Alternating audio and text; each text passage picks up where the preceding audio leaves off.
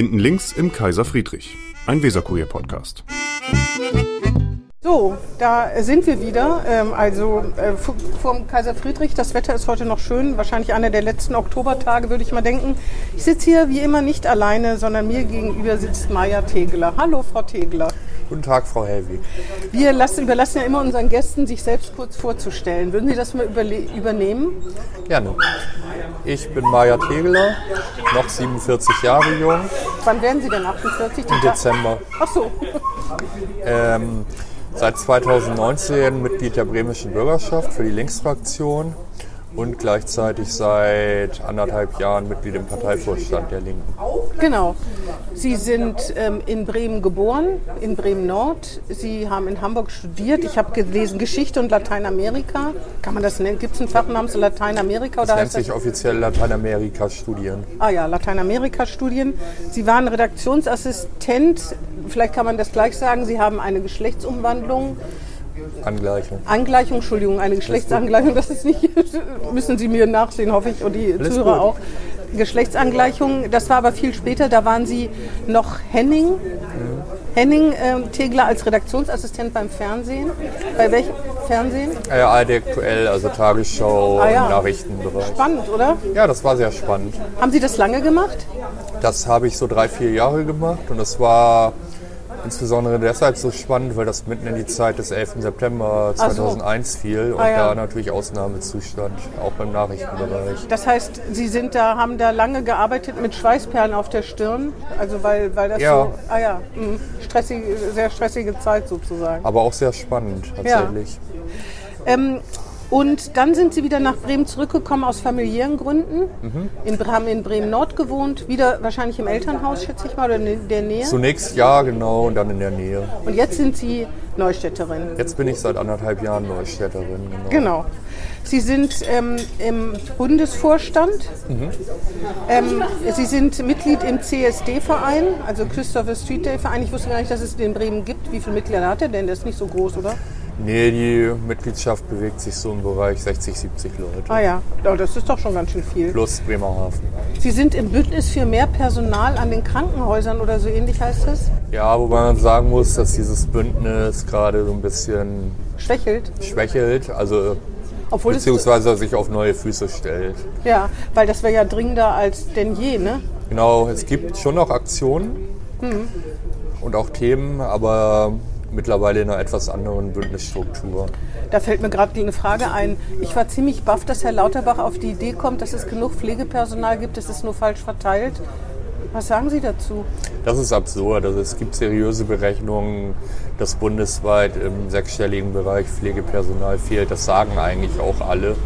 Insbesondere hier in Bremen, die Arbeitnehmerkammer ist da ja sehr aktiv, hat gerade genau deshalb irgendwie ein Konzept vorgelegt, wie man dem so ein bisschen Herr wird. Also das ist wirklich, diese Annahme ist Quatsch. Komisch, ne? Sie kam auch so aus dem Nichts, als ob Herr Lauterbach jetzt natürlich viel mit Corona zu tun hatte, aber dass, wenn wirklich jahrelang darüber berichtet wird, wie schlecht in der Pflege, wie schlecht Personal, wie schwierig Personal ja. zu finden ist. Und dann plötzlich sagt einer, es ist genug, nur schlecht verteilt. Also es hat mich sehr gewundert. Eigentlich weiß er das auch besser, vermute ich. Was, was steckt denn dahinter? Sie sind ja Politikerin. Erklären Sie mir das. Ich kann mir vorstellen, dahinter, ich bin im, auf der Ebene nicht so nah dran, aber ich kann mir vorstellen, dass dahinter steckt wirklich die Schwierigkeit, wie man Personal entweder wieder zurückgewinnt oder neu für diesen Beruf begeistert, weil die Arbeitsbedingungen halt echt wirklich auch nicht gut sind. Mhm.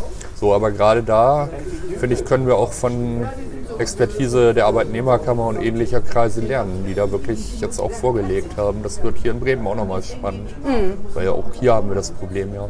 Naja, und jetzt steht diese große Umstrukturierung bevor, ne? da weiß ja. man ja auch nicht, was das bringt. Auf jeden Fall, deswegen, ich habe mir schon gedacht, dass Sie sagen, hä, aber ich habe mich so gewundert, weil es so aus der, wie Kai aus der Kiste kommt. Das hatte ich wirklich noch nicht gelesen in letzter Zeit. Ja, das ist auch absurd. Also, mhm.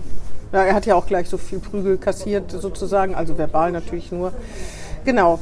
Ähm, Sie, ähm, vielleicht können wir ja anfangen ähm, bei, ähm, was Sie in der Linkspartei machen. Sie sind äh, Sprecherin für queere Angelegenheiten, wenn ich das mal so mhm. zusammenfassen darf, für Frauen äh, und für weiß ich gar nicht, Frieden, auf jeden Fall Frieden, äh, ähm, Sie sind Friedens, ähm, wie nennt man es denn, Friedenspolitik, gibt es das überhaupt, ist jedenfalls auch ein Sprecherin für Antimilitarismus nennen wir das, genau. Antimilitarismus, genau. Ist ja auch ein großes Thema, da leiden Sie im Moment aber ganz doll, oder? Das ist in Bremen eh ein Thema, wo man schwer Dinge anschieben kann. Also es gibt schon Diskussionspunkte, jetzt mal über die großen Fragen Krieg und Frieden hinaus, die, glaube ich, auch von dem Landesparlament, ich meine, wir haben darüber diskutiert ja und haben da auch eine klare Haltung, auch übrigens wir als Linke inzwischen glücklicherweise. Sie meinen Ähm, zum, zum, äh, zum Thema Waffenlieferung an die Ukraine? Zum Thema Waffenlieferung, zum Thema Sanktionen und natürlich auch ein bisschen zum Thema, wie entwickelt man eigentlich ein Verhältnis zu Russland. Das war auch bei uns natürlich lange Jahre etwas schwierig und ich finde unkritisch oder nicht ausreichend kritisch, aber das Gegenüber Problem Russland, ne? genau gibt es in anderen Parteien ja auch. Die SPD ja, ja. hat eine ähnliche Ja, ja, Gemengelage. Fall. und so, dann gibt es aber darunter natürlich auch noch kleinere Themen. Aber Was- wie stehen Sie denn zu den Waffenlieferungen an die Ukraine? Sie persönlich? Ich bin mittlerweile, nein, ich bin eigentlich schon von Anfang an, seit Beginn dieses Angriffs, auf dem Standpunkt, dass alle Waffenlieferungen, die helfen, dass die Ukraine sich gegen die Angriffe verteidigen kann, wirklich auch legitim sind und dass wir nicht sagen können, wir lehnen das ab. Wird das nie irgendwie offensiv befördern? Und ich bin völlig raus, wenn es um Forderungen geht, denen auch schwere Kriegswaffen oder Angriffswaffen ja, ja. zu liefern, das nicht. Aber alles andere finde ich legitim. Zur Verteidigung. Ja, genau. Allerdings gibt es da ja auch, es gab ja einen Brief von einigen Intellektuellen, äh, mit Alice Schwarzer meine ich, Juli C., die gesagt haben, dass, ähm, dass man doch sozusagen die Waffen der Diplomatie eher einsetzen sollte als andere. Irgendwie ist da ja auch was dran, ne? Das eine schließt das andere ja nicht aus.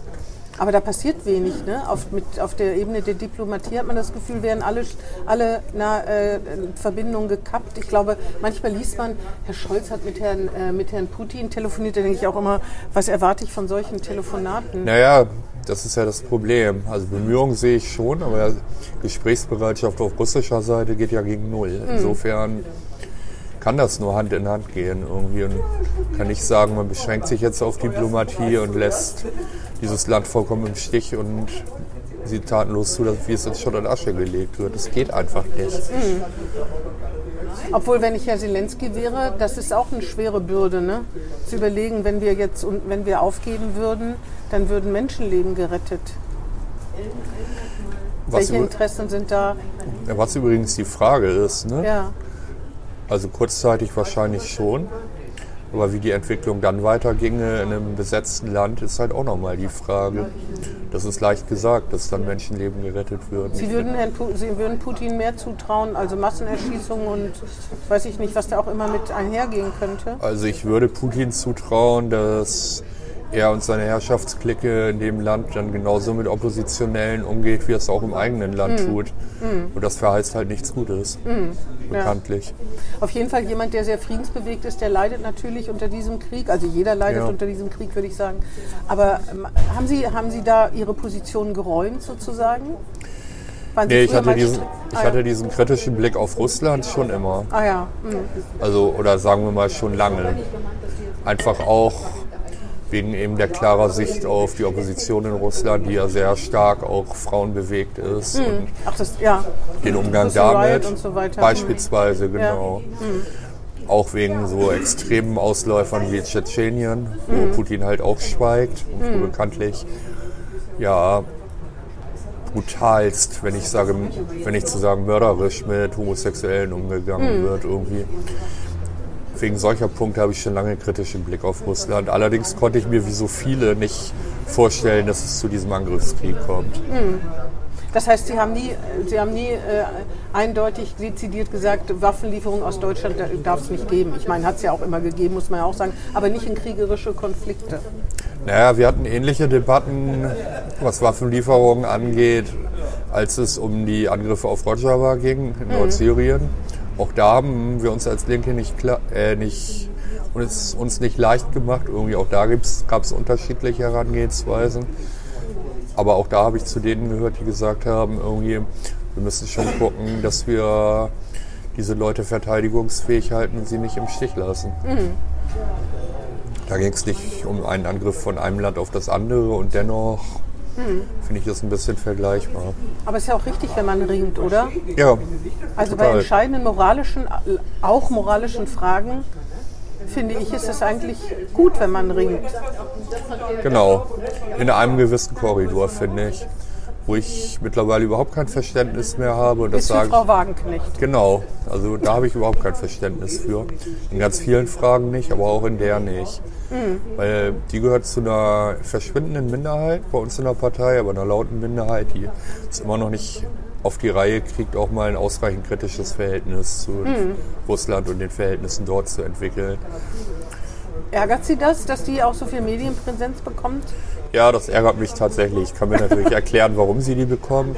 Warum? Weil das ist für Medien ja auch reiz, reizvoll unter Krawall-Gesichtspunkten oder Weil sie so eine unter. Provokateurin Ja, ist. Ne? ja, Ja, ja. das schon. Und weil sie natürlich dezidiert auch eine lange Geschichte innerhalb der Linken hat und auch für eine bestimmte wirtschaftspolitische Ausrichtung, mit der sie sich natürlich einen Namen gemacht hat. Naja, und- Aber es ärgert mich, ja. Ja, und sie liebt die Provokation, kann man ja auch sagen, mit Ja. ihrem Buch zum Beispiel. Und ich weiß gar nicht, ich will jetzt nichts unterstellen, ich kenne Frau Wagenknecht nicht, aber wenn man ein Buch schreibt, dann will man auch Geld damit verdienen. Natürlich. Das ist auch legitim, muss man sagen. Ja. Aber natürlich weiß sie, wie man Medien benutzt oder wir lassen uns benutzen und sie weiß auch, wie man sie benutzt sozusagen. Ne? Natürlich. Aber Nee, ich denke mal an Kevin Kühnert, der gesagt hat, man soll BMW verstaatlichen. Und ich sage immer, Kevin Kühnerts Karriere ist maßgeblich auf diese Provokation zurückzuführen. Vorher hatte ich von Herrn Kühnert noch nie was gehört. Ich weiß nicht, wie es Ihnen ging. Das kann wohl sein. Ich habe schon vorher von ihm auch was gehört, aber das kann sein, dass es einen Schub gegeben hat, ja. Und der wusste, glaube ich, auch ganz genau, was er getan hat, weil BMW wird natürlich nie verstaatlicht werden. Ich weiß gar nicht, die Linken wollen die das? Nee, nicht, dass ich wüsste. Nicht vordringlich zumindest. Verstaatlichung von Automobilindustrie steht jetzt nicht vorne an, um ehrlich zu sein. Nein. Genau. Ähm, Sie sind natürlich, haben jetzt wieder mehr, ähm, wurde häufiger, oh, hier kommt gerade eine Schulklasse vorbei. ist ja auch nett. Die ist doch relativ ruhig, finde ich, ne, für das Alter. Ja, 10, 12 Jahre alt. würde auch sagen, also mit uns wäre das damals nicht so gesittet gelaufen. Ja. Ähm, Sie waren ähm, wegen eines Überfalls äh, auf eine Transfrau in Bremen, haben Sie häufiger in letzter Zeit Stellung genommen. Ähm, wie ist das eigentlich? Also wenn man das liest, man denkt immer, das ist, äh, sowas gibt es, auf alle möglichen Minderheiten gibt es leider, dass, dass die Zielscheibe werden von irgendwas. Aber da, damit hätte man jetzt nicht gerechnet im doch, würde ich jetzt mal, einen relativ liberalen Bremen, oder? Ist Also- Bremen gar nicht so liberal, wie wir immer tun? Doch Bremen ist in der Breite schon sehr liberal und weltoffen. Das zeigt sich auch daran, dass diese Angriffe oder auch dieser Angriff, so schlimm er ist, sich jetzt nicht häufen. Also wir hören jetzt nicht dauernd von solchen Angriffen.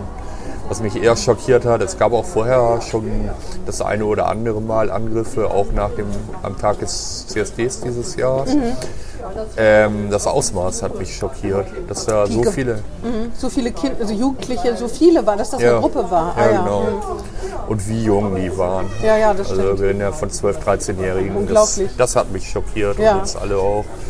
Und da müssen wir auch nochmal nachlegen, auch als Politik übrigens. Das finde ich auch, da spielt es aber, glaube ich, gar keine Rolle, wen sie angegriffen haben, sondern dass eine Gruppe von Minderjährigen oder mit Minderjährigen in der Straßenbahn zu der Uhrzeit unterwegs ist. Das hat mich auch ge gewundert. Das tut einem ja auch leid um die Kinder, die dann offensichtlich keine, also ich spekuliere jetzt, aber womöglich zu Hause keine richtige Betreuung haben oder so. Ne? Ja. ja, bei der Frage, wie wir nachlegen und wie wir reagieren und was wir auch vorschlagen, spielt natürlich schon eine Rolle, wer da angegriffen wurde und warum. Ja. Also diese Frau wurde ja nicht zufällig irgendwie als scheiß Transe beschimpft in Mhm. der Straßenbahn. Das zeigt mir und allen, mit denen ich gerade drüber rede, dass wir da durchaus auch im Bereich Sensibilisierung für queere Menschen hier in Bremen, Ja. gerade bei den Jüngeren, nochmal nachlegen. Also Meinen Sie, bei den Jüngeren ist das wirklich nötig? Nein, ich glaube, bei den Jüngeren ist es deshalb wichtig, weil da noch eher die Chance besteht, eine Grundlage zu bilden und ein Grundverständnis. Deswegen halten wir Schulaufklärung, aber auch soziale Arbeit in Freizis und so weiter dafür. Spielt da eigentlich der, die Einwanderungsgeschichte eine Rolle? Da wird, das wird ja ein bisschen totgeschwiegen. Ne? Dabei muss man ja das verstehen, das ist ja gar nicht böse gemeint, aus gewissen Kulturkreisen, aus denen man kommen kann, hat man sich ganz anders mit dem Thema beschäftigt, als wenn man in Deutschland groß geworden ist. Ne? Die Diskussion muss man, glaube ich, ehrlich führen. Für die konkreten Personen, die da betroffen sind, spielt ihre Migrationsgeschichte und ihr Werdegang natürlich eine Rolle. So, aber meiner Erfahrung nach wäre es totaler Quatsch, das auf ähm, Menschen mit Migrationshintergrund zu verengen. Das ist auch nicht meine Erfahrung. Also Angriffe oder auch Transfeindlichkeit, Queerfeindlichkeit, wie auch Frauenfeindlichkeit übrigens, kommen aus allen gesellschaftlichen Kreisen und spielen in allen gesellschaftlichen Kreisen eine Rolle. Ich glaube nicht, dass das da stärker ist. Nee. Aber bei den einzelnen Fällen muss man das natürlich schon berücksichtigen und sich auch ehrlich machen. Na, ich dachte, das wäre deswegen, weil queere oder homosexuelle Menschen haben sie in manchen Ländern ja auch, da steht das ja noch unter Strafe. Ne? Und wer aus diesem Land hierher kommt, kann damit natürlich dann auch größere Schwierigkeiten haben. Ne? Gut, aber auch das sind ja ganz unterschiedliche Länder. Das sind ja Auf beileibe nicht nur Länder mit muslimischem. Hintergrund. Da, da reden wir von Brasilien, da reden wir auch von den USA übrigens, Ja? ganz massiv. Da reden wir, was Frauenfeindlichkeit angeht, von Polen in den letzten Jahren. Ja. USA, stimmt. das wusste ich gar nicht. USA verschärft, Aber nicht in- Gesetz, äh, verschärft Gesetze? ja, verschärft Abtreibungsgesetze, verschärft auch Gesetze, was geschlechtliche Vielfalt angeht. Das ist schon auch in den USA ein sehr umkämpftes Feld gerade. Verstehe. Da geht es dann halt auch um Religion, aber eben nicht um den Islam, Ja, sondern ja, das stimmt. um Es kommt wahrscheinlich auf die Staaten an, ne? in welchen das ist, Ja. denke ich mal. Ähm, vielleicht. Alles gut bei uns, vielen Dank. Erleben Sie denn in Anfeindungen, werden Sie kom also kom na, Sie, sind, Sie sind ja wahrscheinlich sehr sensibel für Blicke und sowas. Ja. Wie ist das? Also blöde Sprüche schon ab und zu. Wirklich harte Anfeindungen, jetzt schon relativ lange nicht mehr. Das letzte Mal kurz vor meiner Wahl in die Bürgerschaft, wo ich halt tatsächlich auch körperlich angegriffen wurde in Oh. Fegesack. Hm, in Bremen? In Fegesack, ja. Ah ja, in Fegesack. So. Aber seitdem eigentlich nicht mehr. Die blöde Sprüche, was sagen, was sagen Leute? Das ist wie, ja, was, was sagen die Leute zu Ihnen? Ach, das geht von, das geht von bis, das geht von ähm, absichtlichen Missgendern, also dass Leute mich, obwohl sie es genau wissen, immer noch als Mann anreden Ah, ja. Mhm. oder einstufen. Das geht von besonders kritische Situationen sind immer der Gang zur Toilette in Kneipen beispielsweise auf die sowas. Ja, genau. So, das sind auch Sachen, die nicht gut sind, Nee. die auch natürlich einen mitnehmen. Aber das ist ja überhaupt nicht vergleichbar mit körperlicher Nee, Aggressivität. natürlich nicht. Aber da bin ich ja auch in einer anderen Situation als eine Person, die irgendwie alleine unterwegs ist, ständig und deutlich gefährdeter ist. Aber wie, wie, wie, wie ertragen Sie das? Schon allein diese Blicke, das ist doch extrem anstrengend, oder nicht? Also ich kann das nur bewundern, das auszuhalten. Geht auch unterschiedlich mit um. Ich bin ja selten in solchen Situationen dann alleine. Meistens ignoriere ich es dann einfach. Mhm. Manchmal konfrontiere ich die Leute auch direkt und versuche da ein Gespräch. Das kommt tatsächlich auf die Situation an. Aber Sie haben gelernt, es bleibt Ihnen ja nichts anderes übrig, aber trotzdem, es erfordert schon sehr viel Willensstärke oder über, ich weiß Ja. gar nicht, wie man das nennen soll, oder Positivismus auch, ne? Ja klar, aber gut, den braucht man eh in ganz vielen Lebenslagen, nicht nur in dieser. Ja, in der Politik braucht man ihn ganz bestimmt auch. Ja. Sie haben, ich, ich habe gelesen, ähm, eine Kollegin von mir hat ein längeres Porträt über Sie geschrieben. Da ging es auch um Ihre Geschlechtsangleichung. Jetzt habe ich es aber richtig gemacht, Ja. genau. Das war, wann war das? 2019 oder 20? Das muss kurz vor der letzten Wahl gewesen sein, also 18 oder 19. Genau. Ja. Diese Operation ist nicht ungefährlich. Wie Das lang? sind zwei Operationen Zwei genau, sogar. Oder? Wie, da, wo geht man da hin? Also erstmal muss man, vielleicht erklären Sie noch mal kurz, dass man geht ja nicht irgendwo hin und sagt, übrigens äh, habe ich festgestellt, ich bin keine Frau, ich bin kein Mann, jetzt mach mal. So, Nee, genau, das Im hat, Gegenteil. das hat einen gewissen Vorlauf. das dauert Man- relativ lange sogar, ne? Je nachdem, wie gut die medizinische Versorgung ist. Bei mir war es so, dass es zu der Zeit noch einen sehr gut qualifizierten und langjährig tätigen Arzt hier in Bremen gab, der eigentlich fast alle transgeschlechtlichen Personen hier in Bremen betreut hat. Also ein Experte, richtig. Das ist ein Experte tatsächlich, der von Haus aus Gynäkologe, also Ah, ja. Frauenarzt ist, dann aber eine psychotherapeutische Fortbildung gemacht hat und sich auf das Thema das spezialisiert ist schon hat. toll. Gibt es den noch? Der ist in Rente gegangen, Ah, ja. vergangen, Ah, ja. Anfang letztes Jahres leider. Ja. Der war aber, ich glaube, 30 Jahre in dem Bereich tätig. So, das sind dann so zwei Jahre ungefähr Beratungszeit, Gespräche. tatsächlich auch dann irgendwann äh, medizinische Vorbereitung so einer Operation, also Hormonvergabe und so weiter und so Wie, fort. wie ist das, wenn man Hormone bekommt?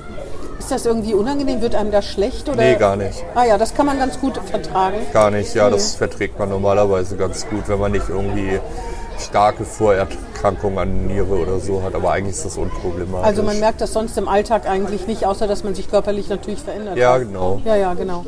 Und das ist natürlich toll, ne? Man war, sehnt sich ja na- danach, dann ist das ja eine ganz positive Phase, oder?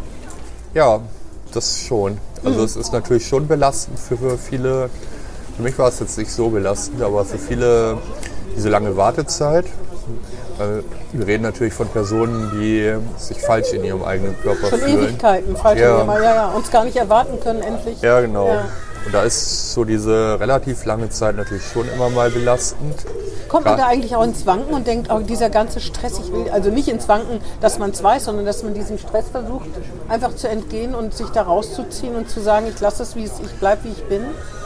Also wenn man sich einmal auf den Weg gemacht hat, die allermeisten nicht. Ah ja, Es gibt natürlich immer mal vereinzelt Menschen, die auch Zweifel dann haben.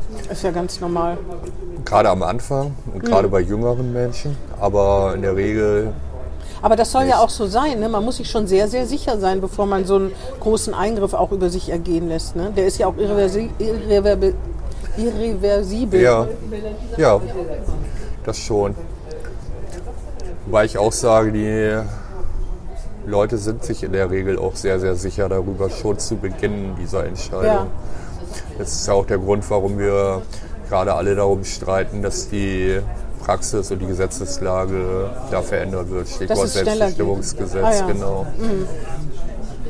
Dass wir auch nicht mehr abhängig sind davon, dass ÄrztInnen das über einen langen Zeitraum begutachten, sondern dass wir da wirklich auch vorankommen. Und, äh, Aber meinen Sie nicht, dass es eine Begutachtung geben muss, damit nicht jemand irgendwann einen Schritt unternimmt, den er hinterher bereuen könnte? Und dass dazu ist es wirklich, ist, wenn es kein medizinischer Eingriff wäre, würde man sagen, ja gut, viele Menschen lassen sich heiraten, lassen sich scheiden. Ich glaube, dass Arztgespräche da Sinn machen. Mhm. Ich glaube, dass diese Begutachtungszwang nicht unbedingt nötig ist. Mhm. Weil, wie gesagt, die meisten Leute machen sich da auf den Weg. Und auch bei anderen medizinischen Behandlungen ist es ja so, dass ÄrztInnen, wenn sie den Eindruck haben, Patient oder Patientin XY will da in eine Richtung gehen, also in eine Behandlung gehen, die ihm oder ihr nicht gut tut, da ja auch von abraten. Also es wäre ja nicht so, dass da irgendjemand leichtfertig durchgeht, sondern es wäre halt einfach ein bisschen mehr äh, Mitbestimmung der PatientInnen und auch ein bisschen mehr Eigenverantwortung, was Ärzte und Ärztinnen ja auch wollen. Na, ich glaube, es gibt Leute, die sich so wundern, dass das Thema, dass man sich keinem Geschlecht mehr zuordnet, plötzlich so ein riesiges Gewicht bekommt und sich nicht vorstellen kann, als ob es so im Trend läge. Und das finde ich, kann man ja sagen. Junge Leute, vielleicht weil es vorher gar nicht die Wahl gab, sagen, ich sage nicht mehr, was ich, also ich will gar nicht mehr drüber ne- reden. Ich mache mit diesen binären, ich habe damit nichts mehr zu tun. Und dass man sich da schon Gedanken macht, eigentlich kann es einem ja vollkommen wurscht sein. Also mir ist es egal eigentlich, wer mir gegenüber sitzt. Aber dass man sich, dass man dass man sich darüber wundern kann, das kann man, das ist wie mit anderen Erscheinungen, dass plötzlich sehr viele Menschen, ich will denen das nicht absprechen, aber Laktoseempfindlichkeiten haben oder so, dass man, verstehen Sie, dass man da irritiert sein kann? Ja, aber ich glaube, das ist einfach eine Konsequenz aus Enttabuisierung. Also die Gesellschaft ist insgesamt offener für das Thema geworden und dann trauen sich halt auch mehr Leute darüber zu reden. Meinen Sie, es gibt wirklich so viele Menschen, die, nicht, die sich nicht einordnen lassen wollen? Oder es sind ja, wir reden da ja nicht von so super vielen Menschen. Wir reden da ja Schätzung zufolge vielleicht von 1%? 0,1 Prozent der 0,1%. Bevölkerung Ja, maximal. ja, das ist, das ist nochmal ein anderer Schritt, glaube ich. Aber es gibt ja, glaube ich, doch schon mehr junge Leute, die sagen, ich, ähm, ich bin weder Mann noch Frau, ich bin, ich weiß gar nicht, was, ich bin, Nicht ich lass, genau, ich lasse mich da einfach auch nicht einordnen. Ich bin, ja, genau. Ja, genau, das gibt es auch. Die allermeisten von denen machen das dann ja auch auf eine Art und Weise, dass das keine medizinische Genau. Behandlung und so weiter einfordert. Klar, das gibt es auch, aber auch da reden wir von Ja? sehr wenigen Menschen, aber mehr Menschen als früher, ja. Ja, ja, das stimmt. Genau. Ich kann das äh, nicht beurteilen. Ich habe äh, da nicht so viele Kontakte wie Sie wahrscheinlich. Aber das, man redet halt viel mehr drüber. Und das ist ja sowieso so. Wenn man über irgendwas mehr redet, plötzlich kriegt das auch so ein Gewicht, dass man denkt, es sind ganz viele. In Wirklichkeit sind es gar nicht viele. Aber es sind vielleicht auch immer die gleichen, die dann zu Wort kommen. Ne? Ja, was ich aber auch wichtig finde irgendwie, weil es ist ein Thema in dieser Gesellschaft. Und die gehören, also diese Leute gehören selbstverständlich dazu irgendwie und auch ihren Bedarfen nach dazu. Insofern finde ich das, hoffentlich geht das gerade auch in eine gute und richtige Richtung. Ja. Ähm, dann ist diese Operation, äh, die ist gefährlich, glaube ich, weil sie ja nicht mal eben, das ist ja nicht so mal eben eine ambulante Operation, die ist sehr aufwendig, ne? oder? Wie viele Stunden dauert so, da, dauern die beiden Operationen? Ich war ja wegge weggenickt natürlich, aber ich glaube, War das es waren. denn hier in Bremen? Sind Sie in Bremen? Nee, in Hamburg, Ah, ja. im Uniklinikum. Bremen, Macht das gar nicht. Bremen macht sowas gar nicht. Es gibt wenige spezialisierte Kliniken. Es ist auch nicht mehr so gefährlich wie früher, Mhm. weil Medizin da schon in den letzten Jahren deutlich weitergekommen ist. Mhm. Es gibt ein paar so Spezialorte. Hamburg ist einer davon, also Uniklinik Eppendorf. Und nee, wirklich gefährlich würde ich nicht sagen. Aber es gibt natürlich gewisse Risiken irgendwie. Gar nicht so sehr, also wenn man vorher krank ist, sowieso wie bei jeder Ja, ja, Operation. Narkose, ne? muss man eine Vollnarkose aushalten natürlich. Genau, aber ähm, das größte Risiko ist, glaube ich, lange Jahre gewesen, dass diese Operation nicht so verläuft, wie sie eigentlich verlaufen sollte. Dass es danach irgendwelche Probleme gibt. Dass es danach Probleme gibt bei der Wundheilung Ah, ja. oder dass Operation zwar erfolgreich war vordergründig, aber dass dann Dinge wieder zusammenwachsen, die nicht zusammenwachsen Mhm. sollten. Sowas alles. Aber da ist Medizin gut weitergekommen und ich habe mich bei der Ärztin in Hamburg, die das hauptsächlich macht, wirklich auch gut aufgehoben gefühlt. Das, ähm, und das ist auch alles gut verlaufen, Ja. schätze ich mal. Ja. Aber das ist, können Sie sich noch an den Tag erinnern, wo Sie aufgewacht sind aus der zweiten Operation, was das dann für ein, wie, wie man sich da, Das war ein- erzählen Sie mal. Das war tatsächlich ein Glücksgefühl, zumal ich da zwei Operationen gleichzeitig hatte. Also einmal die Geschlechtsangleichung und dann aber auch noch Brustaufbau. Und das war schon ein krasses Gefühl, ja. Ja. Können Sie das näher beschreiben oder ist das zu viel, äh, zu, zu schwierig? Ich habe erstmal an mir runtergeguckt und ähm, Gefasst vielleicht auch oder kann man hat sich alles richtig eingefühlt. Ja. Gefasst, ganz vorsichtig, genau. Ich kann mir vorstellen, wenn man, wenn man sich immer nach Brüsten gesehen hat, dass man die am Anfang wahrscheinlich sehr oft anfasst, oder? Ja, ja. Ja. Und dann hatte ich witzigerweise ja. in meinem Krankenzimmer in dem zweiten Bett eine ältere Dame, die wegen eines Beinbruchs im Krankenhaus lag, die einfach nur lapidar rüber guckte und mir ein sieht gut aus entgegenrief. Das war schon sehr witzig alles. Und da kauft man sich lauter Spitzen-BHs, schätze ich mal, ne? oder? Ja, Ja, Auch, das, man, kann sich auch. das, man kann sich das halt gut vorstellen, dass man. Ja, und äh, wie alt waren Sie da? Nicht noch mal, bei der zweiten OP, ich muss mal gerade zurückrechnen, die war 2018, da war ich 43? vier- 44. Ja, 44 Jahre. Mhm. Wann, wann wussten Sie denn eigentlich als Kind oder Jugendliche, dass, dass irgendwas anders ist, als Sie, als Sie da, als man vielleicht meint? Schon So mit früh, ne? 14, 15, 16, so in dem Bereich. Das heißt, 30 Jahre sind vergangen. Ne? Ja, genau. Dass zwei Sachen zusammengekommen sind, kann man ja so sagen, oder man Harmonie mit sich Ja. selbst hat, ne? Ja. Körper und Geist sozusagen. Ja, Wie hat sich Ihr Leben damit verändert? Naja, ich fühle mich jetzt richtig in meinem Körper. Sie waren ja vorher auch schon als Frau öffentlich, ne? Genau. Ja. Das war ich ja. Aber das macht natürlich schon einen Unterschied, ähm, ob man es lebt, ob man es auch in einer sozialen Rolle lebt oder ob wirklich körperlich auch alles stimmig ist. Und das hat sich alles sehr richtig eingefühlt. Und ich gehe damit auch selbstsicherer jetzt durch die Straßen. Und Sie reden ja auch darüber wegen anderer, ne? D- damit Ja. andere sehen, dass das geht und dass es gut ausgeht. Genau. Ja, so ein bisschen sind wir da ja auch Role Models. Dann. Auf jeden Fall. Ja, ist schon so. Ähm, was, wie hat sich das Ihr Leben verändert? Weil Sie Ähm, hatten ja wahrscheinlich auch dunkle Tage, ne, glaube ich, wenn man.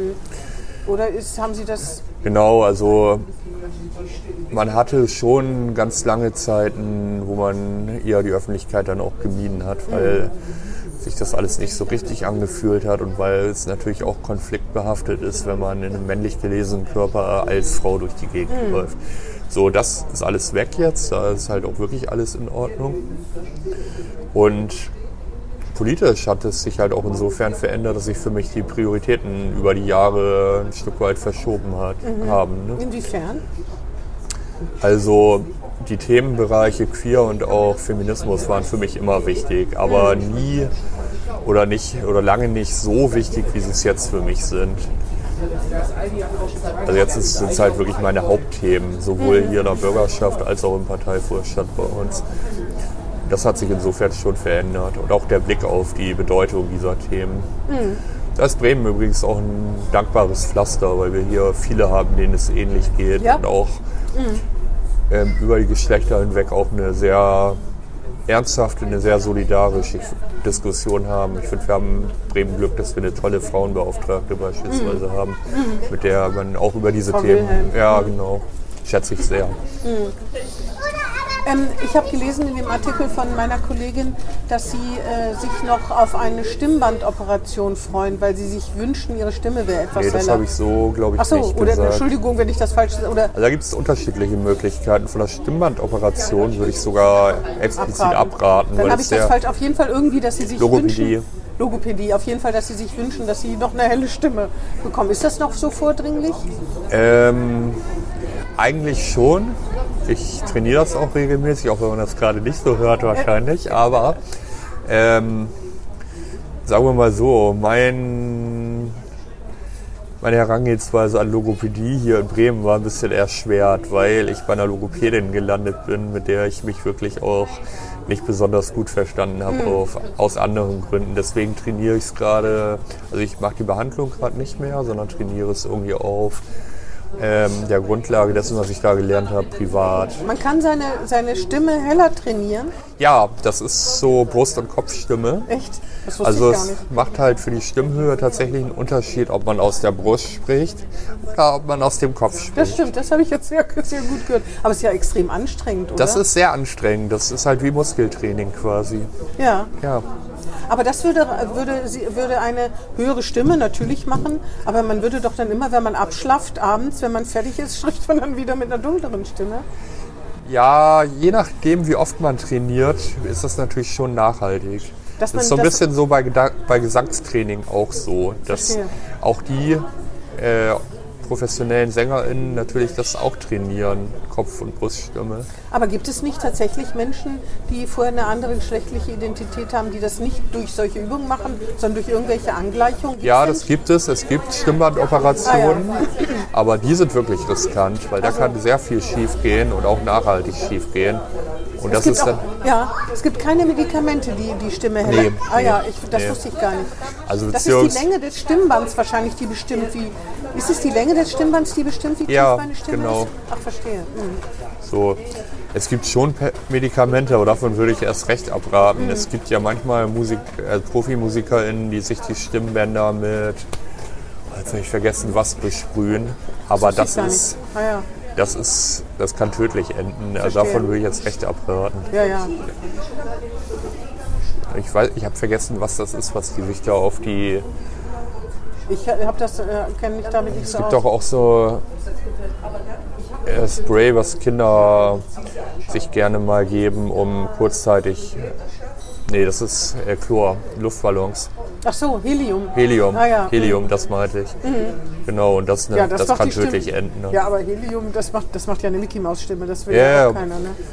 Je nach Dosierung. Ne? Ja, ja. Wenn man das mal aus, aus dem Luftballon so einatmet, um eine Lust. Das ist auch schon gefährlich. Das ist, wenn man das dauerhaft macht, richtig Ach so, ja, ja. gefährlich. Dauerhaft ja. Ist, ist ja auch irgendwie verrückt. Das habe ich vor zwei Wochen oder so gelesen. Eine holländische Band, wo das ein Sänger wirklich über Jahre gemacht hat und der ist dran gestorben. Unglaublich, was man alles, Ja. was man da alles erfahren kann. Ich habe gelesen, ähm, ach so, und das mit der Stimme, aber das ist natürlich so, wenn Leute ihnen begegnen und ihre doch etwas tiefere Stimme hören, dass die manchmal irritiert sein können. Ne? Obwohl Frauen Ja, natürlich auch klar. tiefe, Stimme, tiefe Stimmen haben. Ja, klar. Zum Beispiel die aus dem Tatort, aus dem Münsteraner Tatort, die Staatsanwältin. Hm. Eine sehr tiefe Stimme hat die auch zum Beispiel. Ne? Klar ist das oft verwirrend. Aber meine Stimmhöhe ist auch sehr unterschiedlich, je nach Stimmung und je Ja. nach. Manchmal konzentriere ich mich natürlich auch drauf. Jetzt gerade nicht so, weil ich entspannt mit Ihnen hier Das ist gut.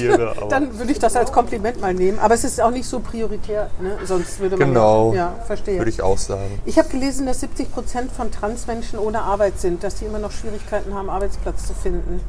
Das sagen europäische Erhebungen auf jeden Fall, ja. Wo arbeiten Sie oder wo haben Sie vorher gearbeitet? Das weiß ich gar nicht. Was macht man mit Geschichte und lateinamerikanischen Studien?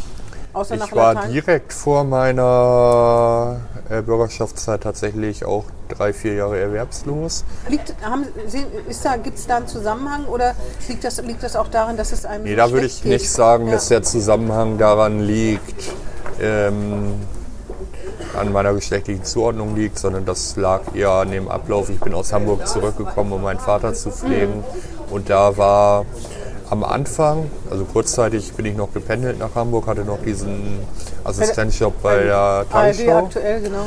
Danach dann kurz im privaten Nachhilfebereich. Und irgendwann war es einfach nicht mehr vereinbar mit, Mit Lohnarbeit und Ja, ja, Pflege, klar. genau. Mhm. Daran lag es eher. Aber äh, jetzt sind Sie ja Bürgerschafts, äh, Mitglied der Bürgerschaft und arbeiten nicht noch zusätzlich? Ich Sie arbeite nicht noch zusätzlich. Ich habe das kurz überlegt, Ja. vor zwei, drei Monaten mich auf einen Nebenjob noch zu bewerben. Aber das würde ich gerade zeitlich mit dem politischen Anspruch auch gar nicht Ja, ja, schaffen. das sagen ja viele, ne? Ja. dass es ein Halbtagsparlament auf dem Papier ist, aber tatsächlich nicht in also Wirklichkeit. der man kann das schon so machen, aber ich könnte das nicht. Ja, verstehe. Ähm, in welcher Branche würden Sie denn, wollen Sie denn, wenn, wenn mal irgendwann das in der Bürgerschaft nicht mehr wäre? Also ich könnte mir durchaus vorstellen, im journalistischen Bereich wieder was, wieder was zu machen. Ja, witzigerweise hatte, oder ich glaube, das haben die noch, die ARD eine ganz spannende Einstellungspraxis. Die haben einen sogenannten Redakteurstest, wo man sich einmal drauf bewerben kann, den man dann durchstehen muss oder auch nicht. Der ist ziemlich schwierig, glaube ich. Allgemeinbildung wird da wahrscheinlich Ja. abgefragt und sowas. Ne? Mhm. Äh, mit dem man aber da tatsächlich auch sogar ohne abgeschlossenes Studium reinrutschen könnte. Ich weiß gar nicht, ob die das noch haben. Das Aber hatten die auf jeden Fall zu meiner Zeit. Aber ich glaube, abgeschlossenes Studium, das ist sowieso schon lange nicht mehr. Es kommt wirklich aufs Können an. Ne? Ist Ich, Vierfach ja, genau. Also man kann natürlich auch als Quereinsteiger bei einer Zeitung Auf jeden Fall. so, ja. Also das könnte ich mir vorstellen. Oder im wissenschaftlichen Bereich bei den Themen, die ich die halt Sie studiert haben. genau Ja. Sowas ja, ja, in ich, ähm. Im Journalismus gibt es auch einen Fachkräftemangel und man muss sich Quereinsteigern öffnen, auf jeden Fall. Ja? Ja, ja, auf jeden Fall. Okay, das ist das- so. Also ich finde das auch interessant. Eigentlich weitet das ja auch den Blick. Ne? Ich finde, ähm, ich glaube, man sieht das auch schon in Stellenausschreibungen. Ne? Wenn da früher stand, Mhm. oh, äh, qualifiziertes Hochschulstudium in diesem Bereich, die Zeiten sind sowieso, ich habe auch was ganz Fachfremdes studiert. Ähm, deswegen, das ist, glaube ich, schon immer so gewesen, dass man den Blick da weitet. Ne? Ja, ich kenne hier in Bremen auch äh, JournalistInnen, die im Hauptberuf was ganz anderes machen und nur so nebenbei für Taz oder BLV oder sowas schreiben. Ja, ich glaube, da gehört irgendwie das, also man muss das gerne machen. Ne? Man muss, das ist ja wie bei ganz vielen anderen Sachen auch so, äh, dass die Liebe dazu oder das ein Interesse daran oder so Herzblut oder so, das viel größer, viel entscheidender ist als andere Sachen. Der Rest ist Handwerk, sagen ja ganz viele. Ja, aber es ist schon auch ein schöner Job. Ich hätte es fast als in der Assistenzzeit äh, einmal in eine Sendung namens Wochenspiegel mit einem Beitrag sogar geschafft, aber der ist dann, Fernsehen ist so schnelllebig, der Ja, ist dann total. leider doch wieder aus der Sendung geflogen. Ach, den hatten Sie gemacht und eingesprochen. genau. Und so. Ah, ja. Genau, Sie waren, haben wir jetzt gar nicht gesagt, in der Redaktionsassistentin ein paar Jahre bei der ARD aktuell. Hm. Sehr, sehr, also da geht der, ist der Puls eigentlich immer hoch. Ne? Also ARD aktuell, das ist schon elektronische Medien sowieso unheimlich schnell. Ne? Da muss Ja. auch Sendung, äh, Tagesschau, muss alles fertig sein. Weil ich erstaunt war, wie, Cool, die Leute waren. wie cool die Leute oft waren, aber auch wie rückständig das zumindest eine Zeit lang noch war am Anfang.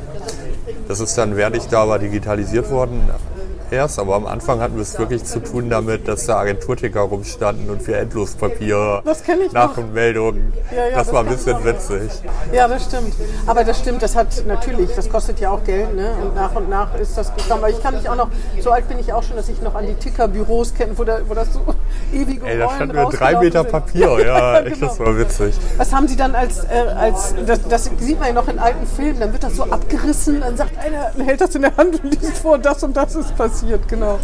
Was haben Sie da gemacht als Redaktionsassistent? Ja, von bis. Also es waren technische Abläufe. Das war auch irgendwie diese Agenturticker zu bedienen. Also da war von vier Agenturen. Da haben wir die Nachrichten dann halt wirklich ähm, durchgeguckt anhand der Themen, die für die Sendung vorgesehen waren und dem jeweiligen Redakteur so, oder ja, der genau, auf den Redakteurin. neuesten Stand quasi gebracht, ja, ja. Genau. Das. Dann haben wir, wir sind bei den Sendungen mit drin gesessen, haben teilweise, zumindest am Anfang noch, die Untertitel, Inserts genannt, da Die die mhm. Sendung reingehackt. Tippt. Genau, sowas zum Beispiel. Haben den Redakteuren oder den SprecherInnen immer kurz bevor ein Film zu Ende war Bescheid gesagt, solche Sachen. Mit welchen ARD-Prominenten hatten Sie da zu tun? Ähm, ganz am Anfang wurde Dagmar Berghoff verabschiedet, Ah, ja. als ich da angefangen habe. Mit der habe ich aber nicht mehr zusammengearbeitet. Ähm, dann kam Sabine Christiansen, ist dann auch relativ bald gegangen. Ähm, Wilhelm Wieben war manchmal Ja. noch zu Besuch, Ah, witzigerweise. Und von den neueren, Anne Will kam dann ja irgendwann. Die war ja auch Tagesthemenredakteurin eine Zeit lang. Dann würde ich dann noch als Jens Riewer, ja, Jan das sind Hofer so die wahrscheinlich. Das war auch bekanntesten. so genau, Jan Hofer Ja, war ja genau. lange Sprecher. Die waren doch bestimmt ganz nett, oder? Also Sabine Christiansen fand ich nicht besonders umgänglich. Jens Riewer war vordergründig nett. Von Anne Will war ich sehr begeistert Mhm. tatsächlich. Ja. Also mit der war der Umgang tatsächlich am nettesten. Ja, auf jeden Fall, das kann ich mir vorstellen, das war ziemlich äh, stressig, ne? aber auch spannend. Das war sehr spannend. Also insbesondere rund um den 11. September oder am Abend selber. Äh, der hatte da so einen ähm, Chef, Chef vom Dienst mit US-Wurzeln und der ist da Ah, ja. völlig ausgerastet Ja, ja. und konnte dann eigentlich auch nicht mehr arbeiten an dem Tag, Das versteht man auch. Ne? Angst vor der eigenen Fam ja, Angst für die eigene Familie Ja. und so. Aber wenn man sich das heute noch anguckt, das ist un ein unfassbares Ereignis, Ja. muss man immer noch sagen, wie jemand mit einem Flugzeug in einen Hochhaus fliegen kann. Wir konnten das gar nicht richtig fassen, die Ja. Bilder. Das war schon Ich kann mich da auch noch dran erinnern. Und vor allen Dingen, man war leider, da, da ist ja sozusagen unsere Zeit halt auch so brutal, dass man live dabei war, wie der Turm dann zusammengebrochen ist. Ne? Dass man, oder können Sie sich noch daran erinnern, dass Menschen aus Verzweiflung aus den Fenstern gesprungen Ja. sind? Furchtbar, furchtbar. Ich werde das nie vergessen. Also, aber was, dass, dass man sich sowas Und das Flugzeug flog dann ja auch noch weiter und wurde gejagt irgendwie. Ja. furchtbar. Das war alles, kam uns alles ein bisschen unwirklich vor. Absolut, ja. Ja, und wenn man dann noch in so einem Zentrum ist, ist das ja noch viel erhitzter, denn dann multipliziert sich das ja nochmal. Das kann ich mir gut vorstellen. Ja, und dann kam natürlich auch relativ schnell das Problem Fake News und Verschwörungstheorien. Ne? Mhm. Ständig auch, komischerweise haben dann auch irgendwann Leute die Nummern von unserem Agentur-Tickerraum täglich so Spinner, die da angerufen so, haben ja, und ja. uns sagen wollten, sie wissen genau, wer, Wer das war. steckt, ja, ja, genau. Das war irre. Haben Sie denn da einen guten, einen guten Eindruck von Journalismus gewonnen? Ja, auf jeden Fall. Weil ich das schon spannend fand. Erstens, wie viel Moral oder wie wichtig Moral für Journalistinnen auch ist, weil schon mit Händen zu greifen war, dass die alle wissen, wie viel Verantwortung sie in ihren Händen haben. Gerade was Nachrichten angeht, deren Wahrheitsgehalt man erstmal auch recherchieren muss und die wirklich ja auch gesamtgesellschaftlich harte Auswirkungen haben. Und ich fand es spannend, das ist ja alles sehr schnelllebig und manchmal muss es sehr schnell gehen. Manchmal kommen Nachrichten drei Minuten vor der Sendung erst rein. Wie professionell und wie schnell die Abläufe da auch waren. Das fand ich schon stark. Ja, Und natürlich ist auch mit Leuten zu tun gehabt, die vorher oder hinterher dann Auslandskorrespondentinnen waren. Bei den Prominenten habe ich Klaus Kleber ganz vergessen. Der war ja auch Auslandskorrespondent dann lange Jahre irgendwie. Das war schon auch spannend, mit denen dann zu diskutieren und zu ja, ja. reden. Ja, ja ich, bin, ich bin immer, äh, wenn ich, also, ich bin immer beeindruckt von Leuten, die so Nervenstärke haben, dass sie dann nicht, obwohl sie wissen, es, es kommt auf Sekunden an, nicht Nervenflattern kriegen, sondern ruhig das weitermachen oder so. Das ist schon bewundernswert. Ne? So alte Schlachtrosse oft, aber auch Ja. junge Leute. Nerven wie Drahtseile muss man da ja tatsächlich haben. Ne?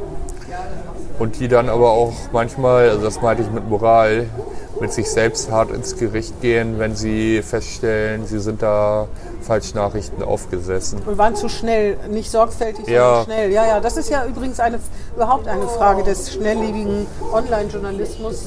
Was ist wichtiger, schnell sein oder Sorg, Sorgfalt vor Schnelligkeit? Ne? Genau, und das hat in der Zeit da auch eine große Rolle gespielt. Es gab da einen Chef vom Dienst, der ist, glaube ich, mittlerweile in Rente, den habe ich auch sehr geschätzt. Der war gleichzeitig auch im Landesmedienrat in Hamburg, glaube ich. Und der hat sich, es ging dann ja relativ schnell mit dem Afghanistan-Krieg los und der hat sich da selber öffentlich fast schon kasteit, würde ich jetzt mal sagen, dafür, dass er bestimmten Falschmeldungen über Afghanistan Aufgesessen, aufgesessen ist. Das fand ich schon stark. Ja, ja. Hm, das stimmt, ja. Ja, ähm, was war an Ihrem Weg eigentlich das Schwerste?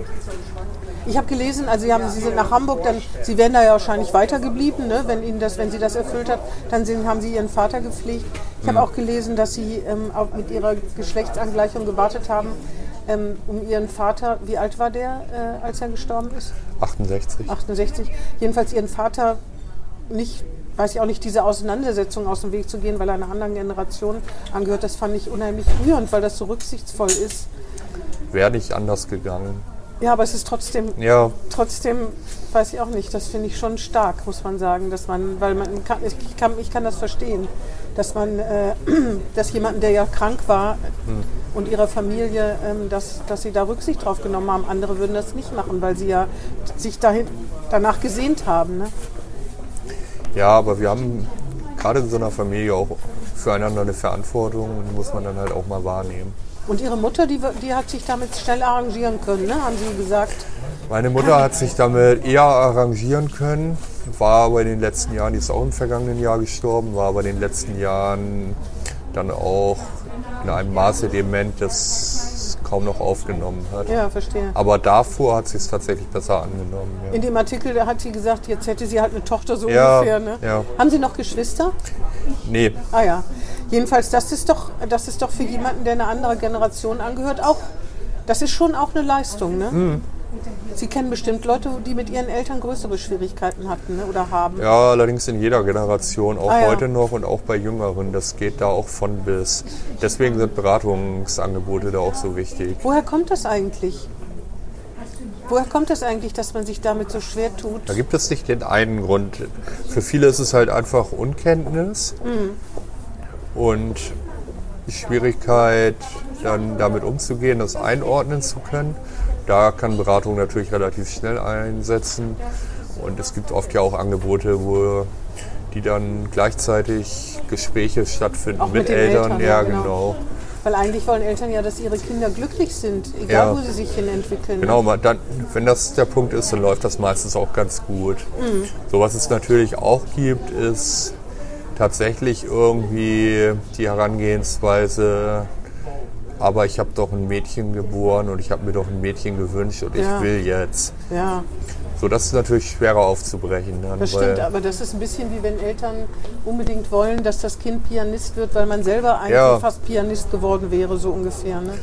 Genau, da muss man den Eltern dann halt versuchen klarzumachen, irgendwie, es geht vordergründig um das Kind und um deren Bedürfnisse. Und es ist ein eigenes Wesen. Ne? Ja. Es ist mit eigenständigen, es ist, man kann es nicht irgendwo hinbringen. Genau es war schon, als es auf die Welt gekommen ist, jemand sein Selbst, das ist jetzt äh, sehr ungeschickt ausgedrückt, aber Sie wissen vielleicht, was ich Ja, meine. genau. Ja. Ähm, ich habe noch eine Frage. Ach so, jetzt im Alltag, ne? also dass Sie irgendwie komisch angeguckt werden. Ich finde, da gehört auch Stärke zu, das aushalten zu können. Also kann ich mir vorstellen. Aber Sie haben doch bestimmt auch praktische Probleme. Zum Beispiel, welche Schuhgröße haben Sie? 42, das, Das geht ja. gerade, das, geht gerade noch. Genau. Aber ich kann mir vorstellen, dass andere Schw- Schwierigkeiten haben, äh, schöne Schuhe zu finden. Aber hallo, das, da geht es dann wirklich auch nicht ohne Spezialversand und so. Ja. Da habe ich noch ein bisschen Glück. Also Ja, 42 ist findet kein man Problem. mittlerweile. Ja, Ja, ja, auf jeden Fall.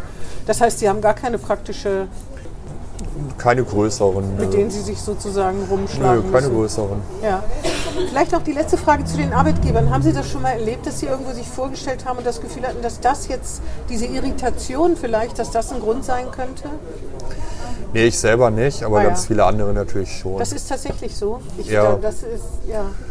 Ganz viele andere natürlich schon. Also gibt, da gibt es zwei Probleme. Einmal bei BewerberInnen natürlich selber, dann aber auch bei Leuten, die schon lange in dem Beruf arbeiten und dann auf Ja, die Idee stimmt. kommen. Das Allerdings- ist aber wirklich schwierig, ja. ja, allerdings gibt es da auch positive Beispiele. Also mein Lieblingsbeispiel ist eine Transfrau, die seit Jahren ähm, im Bereich Schifffahrt arbeitet, also immer auf äh, Frachtern die Weser rauf und runter schippt. Eine Männerdomäne, muss man ja Eine sagen. Ne? Männerdomäne ohne Zweifel, die dann aber auch von ihrem Chef wirklich sehr gut angenommen wurde, immer noch in dem Bereich arbeitet Hm. und immer noch hart arbeitet. Ich frage mich immer, wie man so einen Job machen kann. Ja, ich ja. könnte das gar nicht, Ja, ja. aber das sind so Positivbeispiele, die mir auch Hoffnung geben, dass wir da auch weiterkommen. Ja. Und Partnerschaft ist, glaube ich, schwierig, oder? Partnerschaft ist tatsächlich sehr schwierig. Mhm. Ja. Da muss, also wenn man sich quasi in einer, jetzt gerade nicht, sorry, in einer Beziehung äußert, er outet, dann muss Partner oder Partnerin da erstmal mit klarkommen. Das ist oft ein Problem. Da greifen dann halt auch so gemeinsame Gespräche und so weiter. Ja.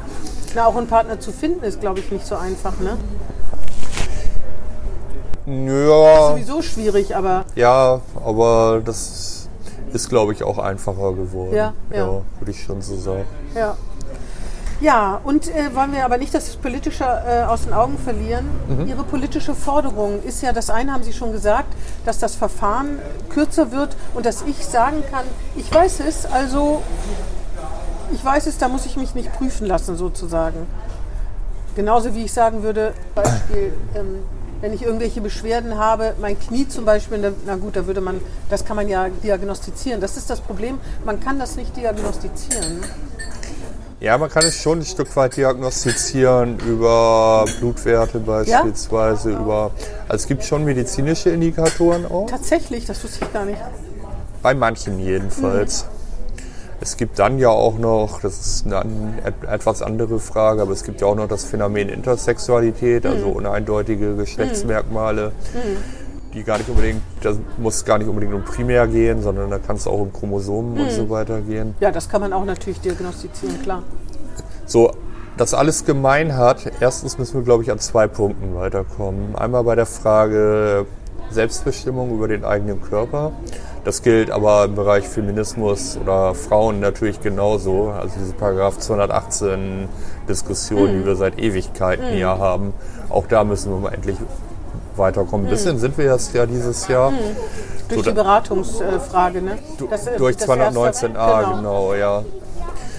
So, die zweite Frage ist ähm, Gesundheitsversorgung überhaupt. Also die Ausweitung von Angeboten. Da müssen wir auch an ganz vielen Punkten weiterkommen. Deswegen finde ich es auch so, es ist ein schweres Brett, gerade im Bereich Krankenhäuser. Aber da ist es natürlich auch dankbar, dass wir hier in Bremen die Gesundheitssenatorin stellen und darüber ein bisschen steuern und auch gestalten können. Irgendwie. Weil da ist richtig viel zu tun. Richtig viel zu tun. Und in manchen Stadtteilen. Ja, aber wichtig wäre es doch vor allen Dingen, dass junge Menschen, die das Gefühl haben, es stimmt irgendwas nicht.